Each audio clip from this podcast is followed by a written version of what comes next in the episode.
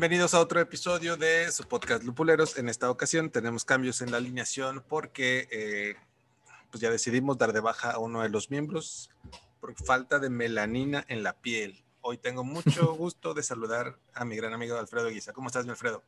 Todo bien, Mike, todo bien. ¿Tú qué tal?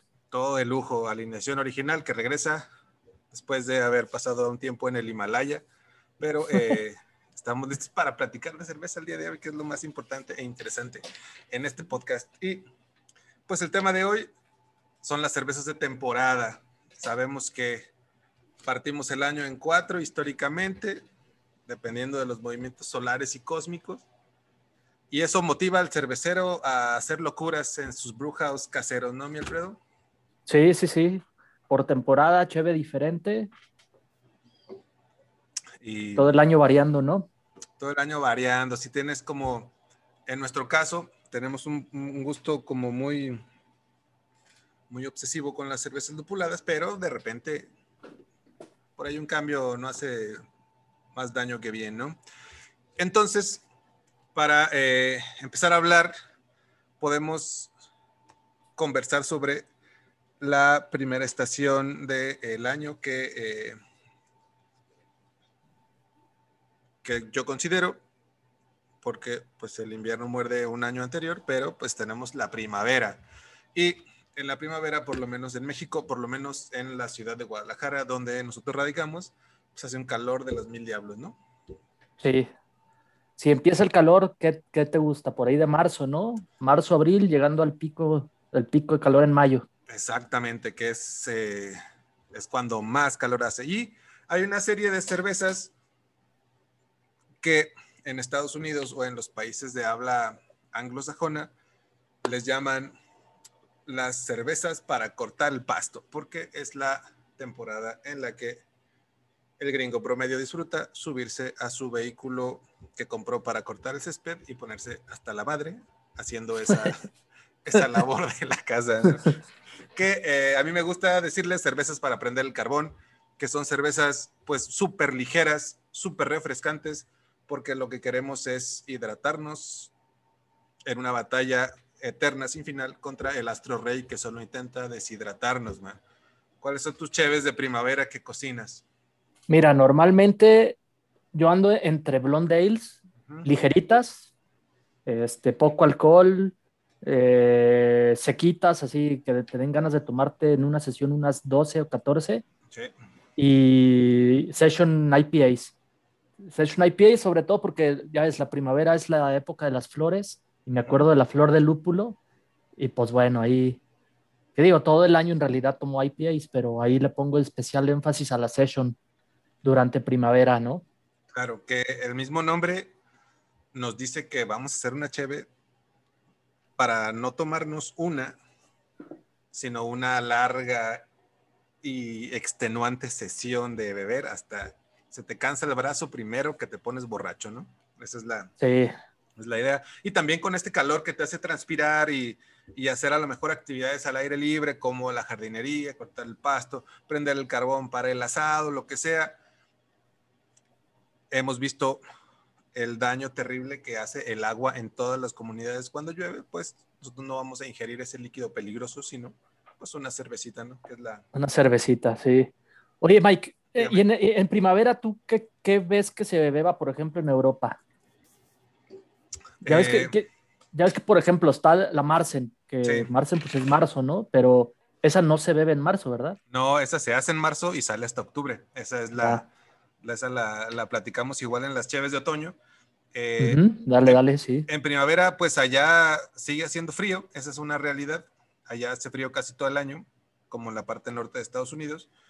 Eh, pero allá sí, sí noto como una tradición muy alejada fuera de las alemanas que platicaremos en las cervezas otoñales, como que tienen sus estilos para todo el año, ¿no? No es como los gringos y los americanos que, los latinoamericanos que sí hacemos cervezas ya, de temporadita, ¿no? Como que vas allá y pues tu, tu Belgian triple va a estar ahí todo el año. Todo el año. Oye, ¿y la, y la, la, las, las Saison que por ejemplo ya es que se hacen meses fríos para tomarse cuando empieza a hacer calor. Sí, ¿Será como para esta época o? Esa es una cerveza más de verano, más veraniega. Oh, ya, sí, ya, ya, este. Que sí, e- efectivamente, pues es de la parte francesa que hace cerveza, de la región francesa que hace cerveza, pero eh, sí son muy contados estos, estos casos de, de cerveza tal cual de temporada y como la mayoría de los estilos europeos son cargaditos de ABB para el frío que hace, pues como que hace buen match ahí con con el clima y las y las formas de beber cerveza, ¿no? Ya en sus calores más fuertes, pues sacan sus sus cervezas más ligeras que cada país tendrá por ahí su, su estilito más ligerón, que esa es una, Claro, una- claro. Una realidad, ¿no?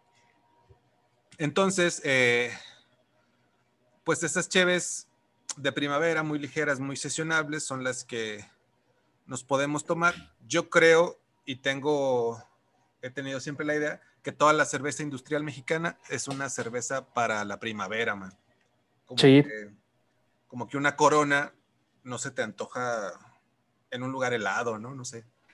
No, no. Digo, no la tomamos, ¿va? Sin Obviamente. problema, pero, pero sí, como que no, como que se- sí, la, la, la asocio más con la primavera, con calorcito, con, con, con, con acá playita, que, que digo, ya estoy pensando más en el verano, ¿no? Pero, Sí, sí, sí. pero sí, sí, Pero sí, hasta, hasta los anuncios son bien soleadotes y como, como de playa, como dices tú, de fiestas donde hay un montón de calor y, y bebidas refrescantes de este tipo. Y pues sí, ciertamente México es uno de los países que en su catálogo de cerveza industrial no tiene más que un exponente, bueno, ahora dos exponentes de cerveza de eh, temporada que salen para invierno, ¿no?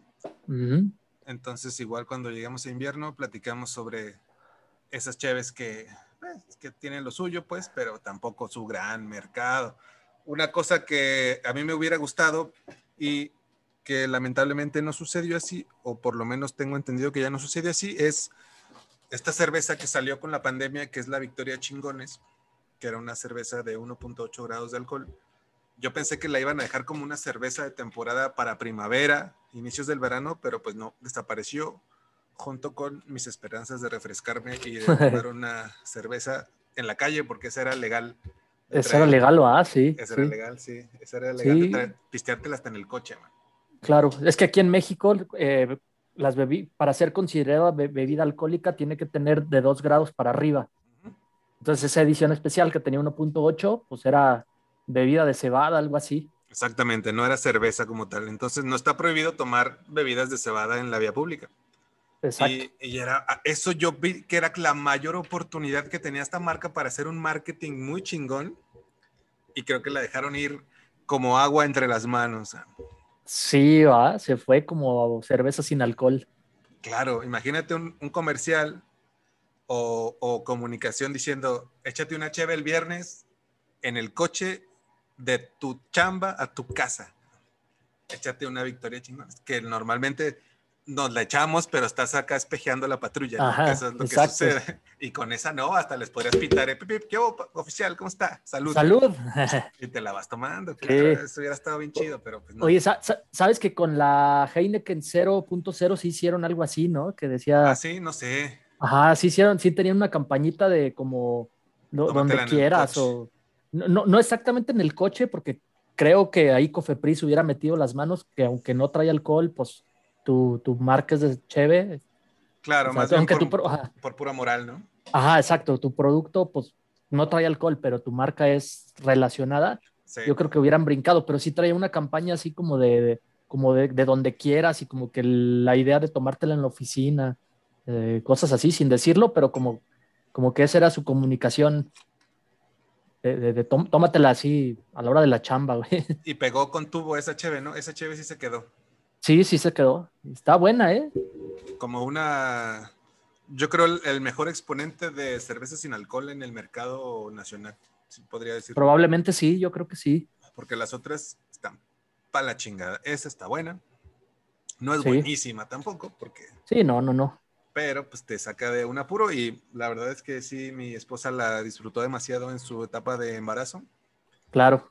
Eso era el, el placebo más grande que podía, que podía pistear, porque también pues tienen un- una afección importante hacia estas bebidas de cebada tan, tan hermosas que cocinamos y hacemos. Exacto.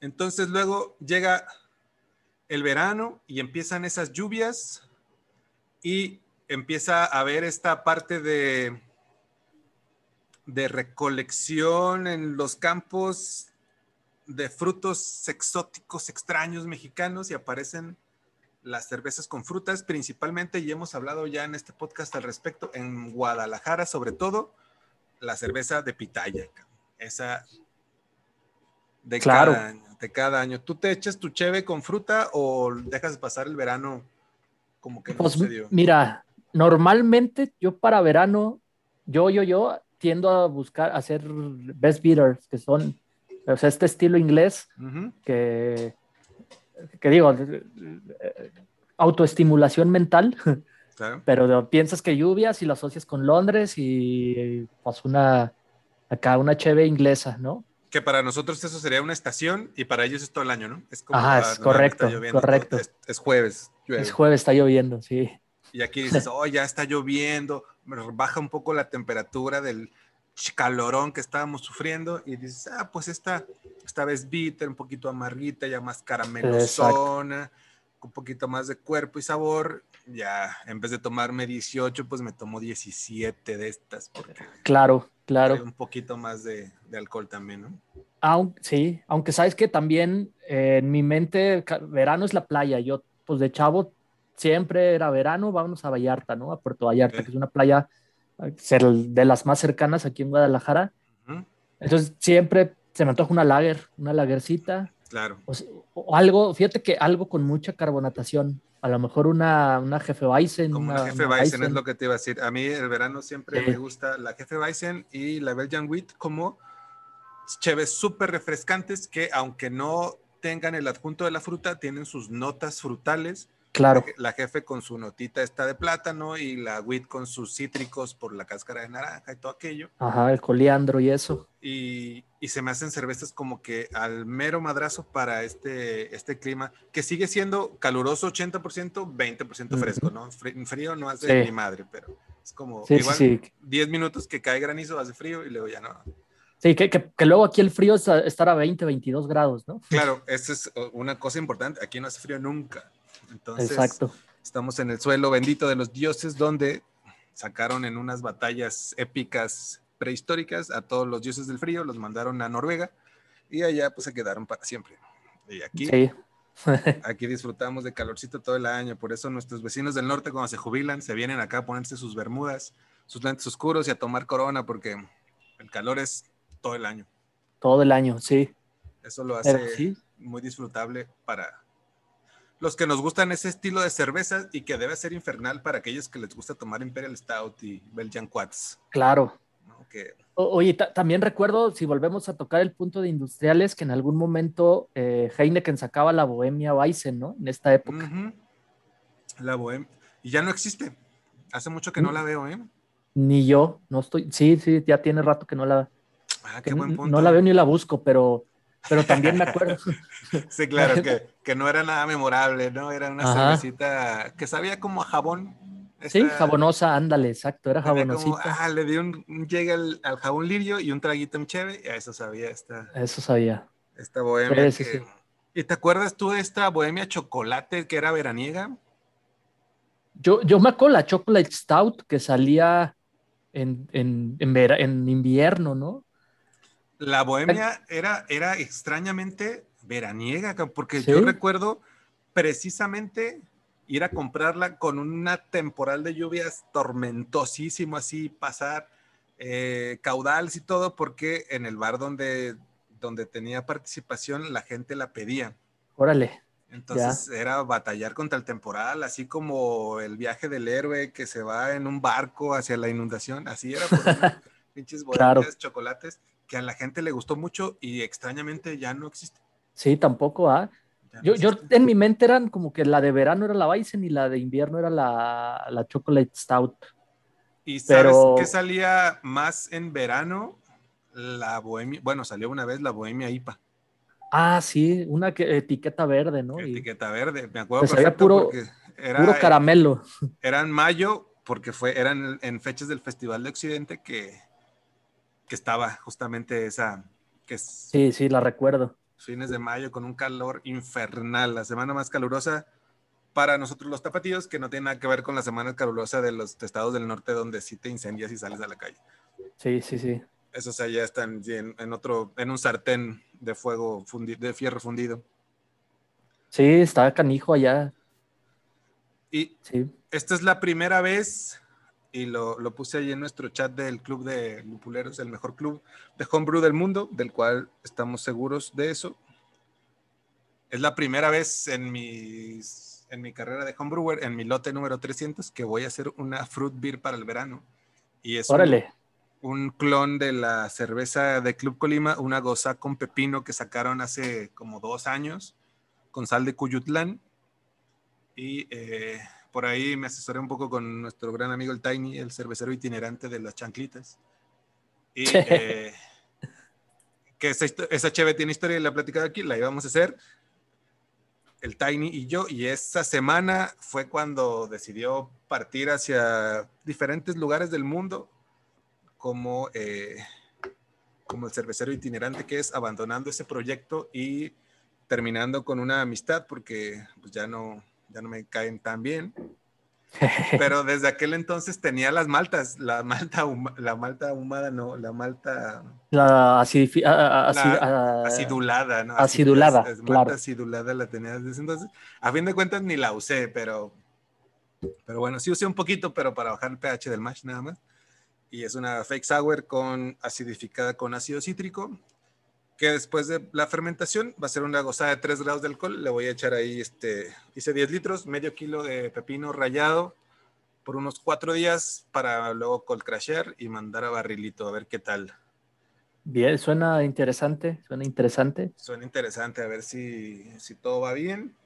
Pues para la próxima reunión de agosto, por ahí voy a sacar los samplers para que la vayan probando. A ver qué tal. Oye. Y sí, ese estilo suena mucho a verano.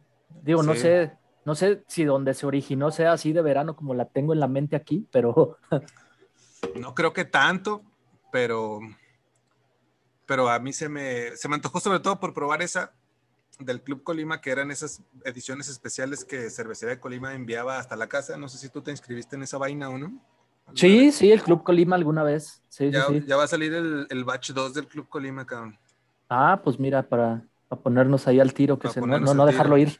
La vez pasada compartí la suscripción con el rap Órale, y eran, ya ves que mandaban doces y nos, nos sí. repartíamos seis y seis y la verdad es que estaba bastante bien.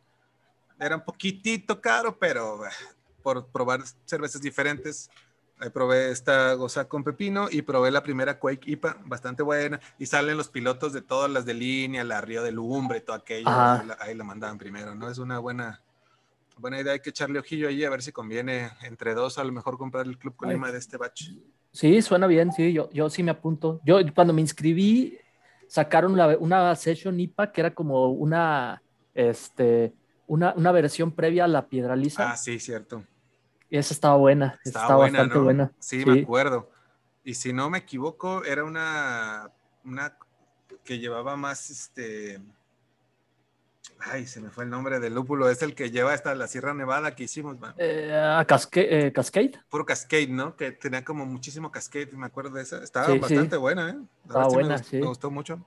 Pero la piedra, pues sí les quedó bien. Les quedó bien sí, hombre, sí, sí, sí. esa recetita favorita. Una chulada, sí. Gran. Ta- También traía una, una Marsen, o creo que fue otro mes, pero una Marsen bastante buena. También. Y una, no me acuerdo si Bock. Bastante bien en general estos, Sí. estos bachillos de Colima, ¿no? Estaban buenos, bien disfrutables, no te quejabas de pagar esas cosas, la verdad. Sí, no, la verdad es que chulada, sí, chévere bien hecha. Y, Directo a las sí, puertas de tu hogar. sí. Y fresca, porque venían la, la fecha en que, fresquita, en que sí. lo hicieron y no pasaba del mes. O sea, Exacto. normalmente era, tenía dos semanas, Dos, tres que semanas. llegaba de dos, tres semanas, sí. Sí, muy, muy buen proyecto. Estas eran las, las cervezas de verano y pasamos a la estación con más cervezas te- de temporada en el planeta Tierra, que es el otoño, donde se supone que se destapan las lagers, las cervezas estas con, con calabaza o con, híjole, con otros tubérculos que no voy a mencionar. Oh, sí, y con especias y... Ah. Especias y la madre. Se abren las Oktoberfest o las Marsen que se cocinan en marzo, pero se meten a, a laguerear en sus cuevas estas por, por varios meses hasta esta temporada de otoño. Y son cervezas que todo cervecero casero se cocina por lo menos una vez en su vida, ¿no? Sí, claro. Que, eso es bien interesante, ¿no? Yo cuando empecé que, no entendía bien los, las laguereadas y todo eso, me parecía una locura, ¿no? Que la Marsen, que es marzo, fuera la del Oktoberfest. Sí, es medio raro, porque no tiene mucho sentido, ¿no? Sí, sí, sí, ahora que ya entiendo por qué, pues está padre, ¿no? Es como, como algo que tiene su, o sea, que agarra valor por el tiempo que estuvo ahí laguereándose y, y cómo se cumple que desde marzo se hizo para tenerla la fiesta del Oktoberfest. Claro, que Está interesante, ¿no? Que se alinee el Oktoberfest con, con la fiesta de, de recolectar las cosechas anuales, de sembrar, de sembrar por ahí en primavera, donde hay un poco más calor, dejar que crezca la planta y en octubre cosechar todo y meterlo a bodegas y hacer una gran fiesta, un gran festín. Y en ese festín destaparte tu cheve, tu cheve de temporada, ¿no? Que, que tiene ya su, su tiempo y corresponde a una fiesta donde seguramente terminarán hasta estados avanzados de alcoholemia en los que no puedes manejar vehículos pesados ni, ni ligeros, yo creo ni ligeros, ni hacer cosas con algo de responsabilidad. sí. Pero bueno, eso es, es agradable. Estas chéves, ¿te has hecho tu pumpkin ale o no?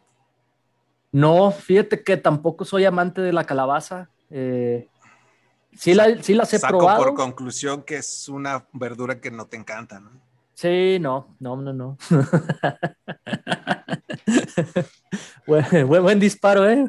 Sí, pero, eh, pero sí la has probado en otros, claro, sí, sí, sí, sí. Algo feo, sí sabe a calabaza esa cosa. sí, tiene su encanto muy efímero, digamos, muy, muy como que la pruebas y dices, ah, está buena, y luego la sigues tomando y dices, ya, déjame en paz. sí, es de, es de, esos sabores que se te quedan en la boca. Pruebas lo que sea, tomas un vaso de agua, una, una coca, otra chévere y te sigue saliendo calabaza. sí, y la carga fuerte de esas especies de la canela, el jengibre, el clavo, todo aquello que, es, muy fuerte. Entonces, pues sí hay, no sé si en, Lupuleros haya quien se haga su pumpkin ale anual, no estoy seguro. Creo que Tiny, ¿no? También. tiny, pero no para uso personal, ¿no? No, Más bien como de batch, este. Ah, pues probable, probable. No estoy seguro, es una cerveza complicada, bien gringa, bien, bien de festival de estos de, pues de, pegados al Halloween y estas cosechas de calabazas gigantescas que se ven en las caricaturas de Charlie Brown y demás cosillas ahí que, que siempre por los meses de octubre, septiembre tardío, octubre están sucediendo y en estas lluvias lo que están haciendo estas verduras, pues es crecer de manera descontrolada para convertirse en cerveza, en cerveza, en país, en todo lo que los gringos hacen con estas, con en todo, em, embutido de calabaza, eh, pie de calabaza, no hombre, a todo le ponen, todo, a todo le ponen, leche con calabaza, es, una locura. Y acá, pues, difícil conseguirla, pero eh, también se consigue y hay gente que hace su cheve y la, y la disfruta y demás. Eh, dentro de las cervezas que históricamente se hacían para estas fechas, pues están también las lagers y tienen que ver con el proceso esta de ponerlas bajo tierra por mucho tiempo en unas temperaturas europeas donde bajo tierra pues están cercanos a los 14, 15 grados afortunadamente ahora hay refrigeradores, controles de temperatura bien baratos de plug and play y te puedes hacer tu lager en cualquier mes, en cualquier momento, ¿no? Sí, correcto. ¿Cómo anda tu producción de lagers anual, mano? ¿Si te haces tu paro o pura sales? Ah, creo que yo debo hacer un 75% ales, un 25% lagers. La verdad es que no, no hago mucho porque me cuesta esperar. Claro, ese es el problema principal, ¿no? Que tarda más en hacerse de lo que te la tomas. Exacto. Y es ahí como que no le ves el costo-beneficio a hacer una lager en homebrew, pero sí. pues hay tus métodos de apresurarse las lagers. pero pues no, no salen los mejores resultados desde mi punto de vista, ¿no? Sí, no, puede salirte una buena cheve, pero yo creo que sí, no es lo mismo. No es lo mismo, no es lo mismo, eh, y por eso yo estoy del, del, lado práctico de que una ale bien fermentada puede ser muy limpia en su perfil de sabor y básicamente sustituir una lager, ¿no, Cam? Sí, sí, fácil, una fake lager de alguna manera. Una fake lager, una, una ale un poquito fermentada, un poquito fría, pero más rápida y que, quede, quede, limpia y buena. Esa es una... Fíjate que incluso me gustan las colch, entonces de repente hago colch, pero normalmente las pongo a laguerear y las meto al barril y ahí están. Y empiezo a darle probaditas al barril y todavía ni están listas y el barril ya se... Ya, se, acabó, ¿no? Sí. Y ya van dos, tres veces que me pasa. Todavía está medio sulfurosa y ya sale pura espuma del tapo. Ajá. Ah, vale, madre, sí. A, mí me ha pasado eso en, en cervezas cuando, cuando las estoy carbonatando, de todavía no queda, todavía no queda, ya, ya sale puro gas. Ya valió, sí. Madre, me la tomé completa. me ha pasado, me ha pasado y más veces de las que quisiese. Sí. Y en todos lados del mundo, menos en México, llega el invierno y empieza a hacer frío y las cervezas con alto porcentaje de alcohol empiezan a salir por todos lados para dar pie a ese generoso dicho que dice que nos cobije el alcohol, ¿no? Exacto, sí. Aquí, aquí normalmente sale alguna bock.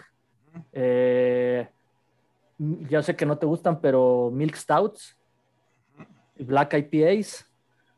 Acá como que le tiendo a meter maltita tostada. Maltita tostada ya como con estas notas de chocolate, de café, como ondas de, postrezón. El, Exacto.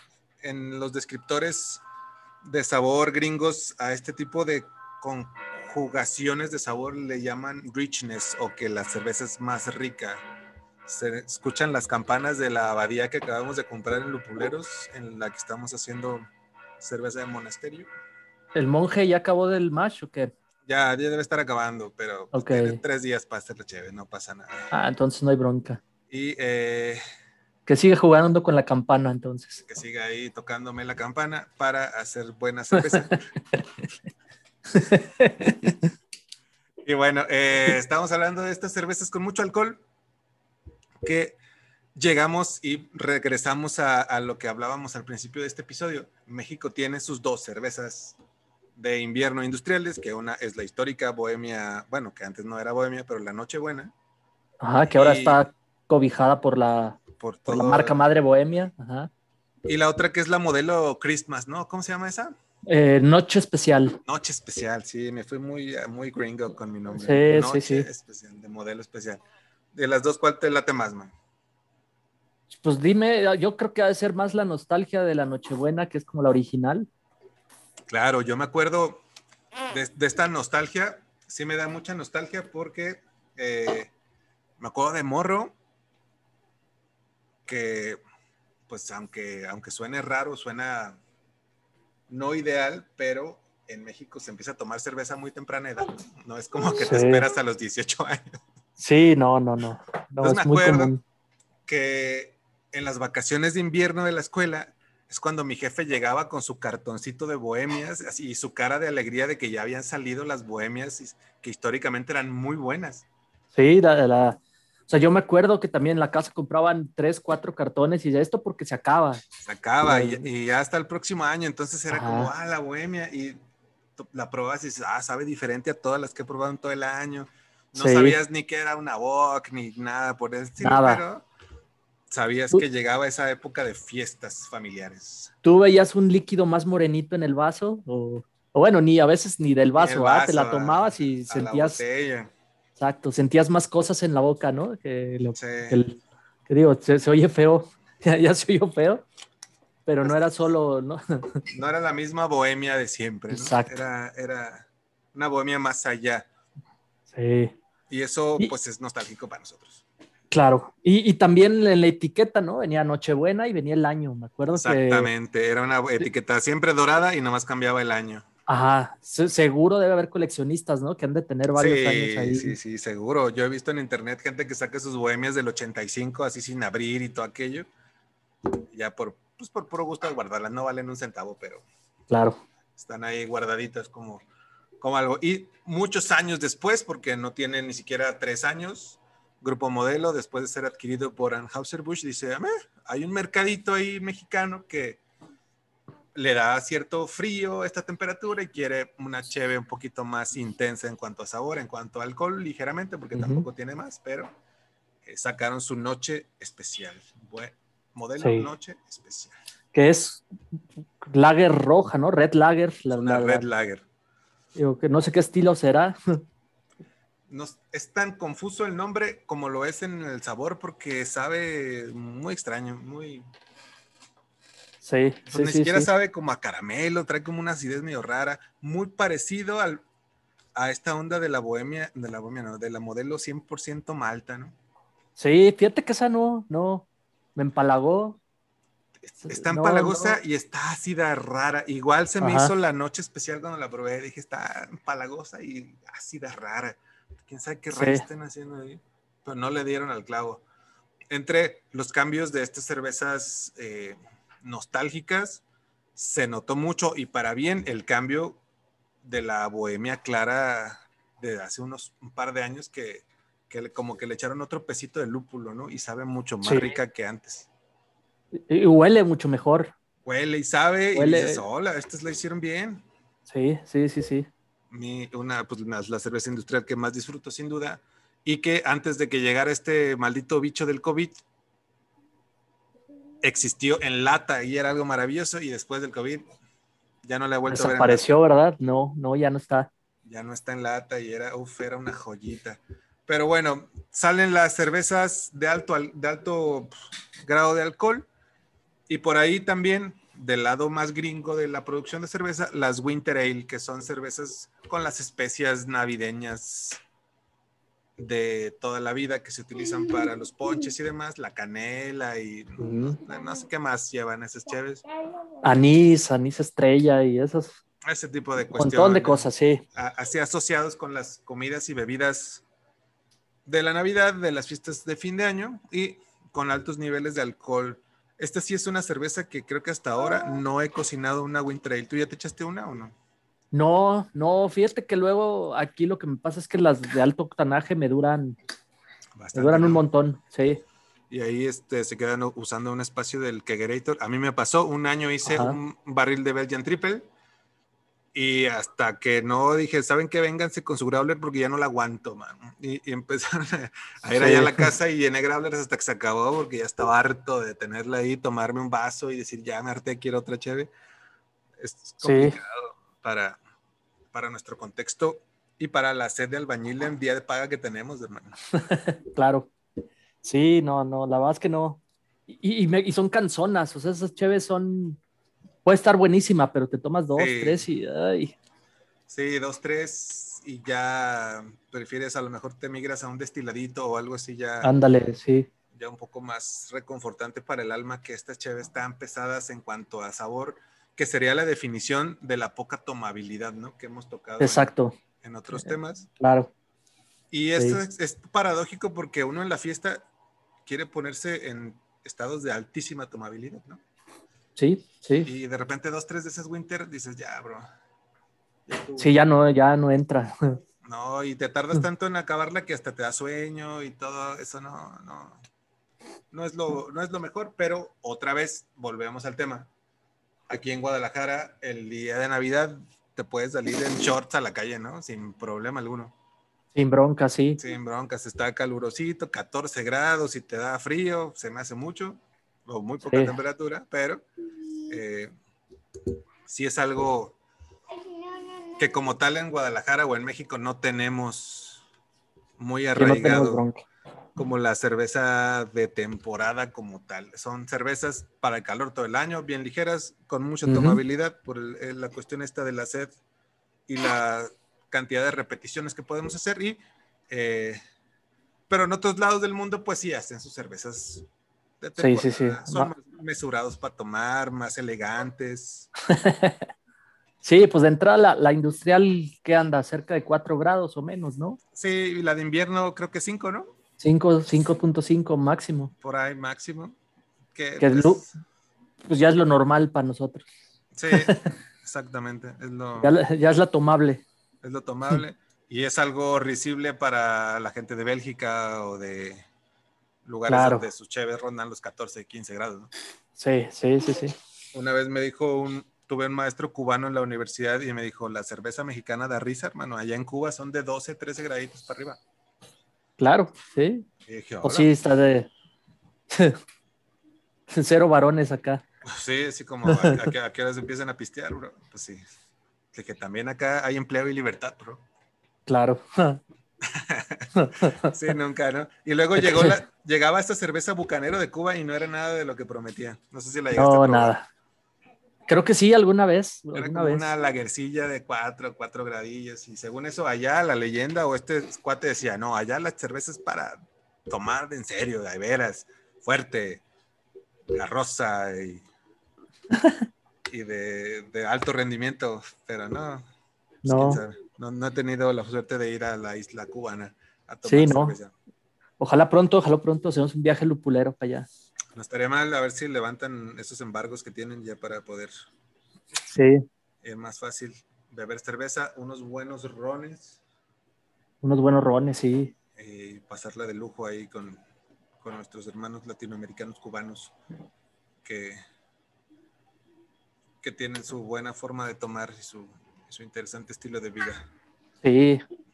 De Oye, la- Mike. eh, Cambiando un poquito de tema, no sé si te ha tocado ver el programa este de Stone de, de Drink, Drink By, algo así que se llama.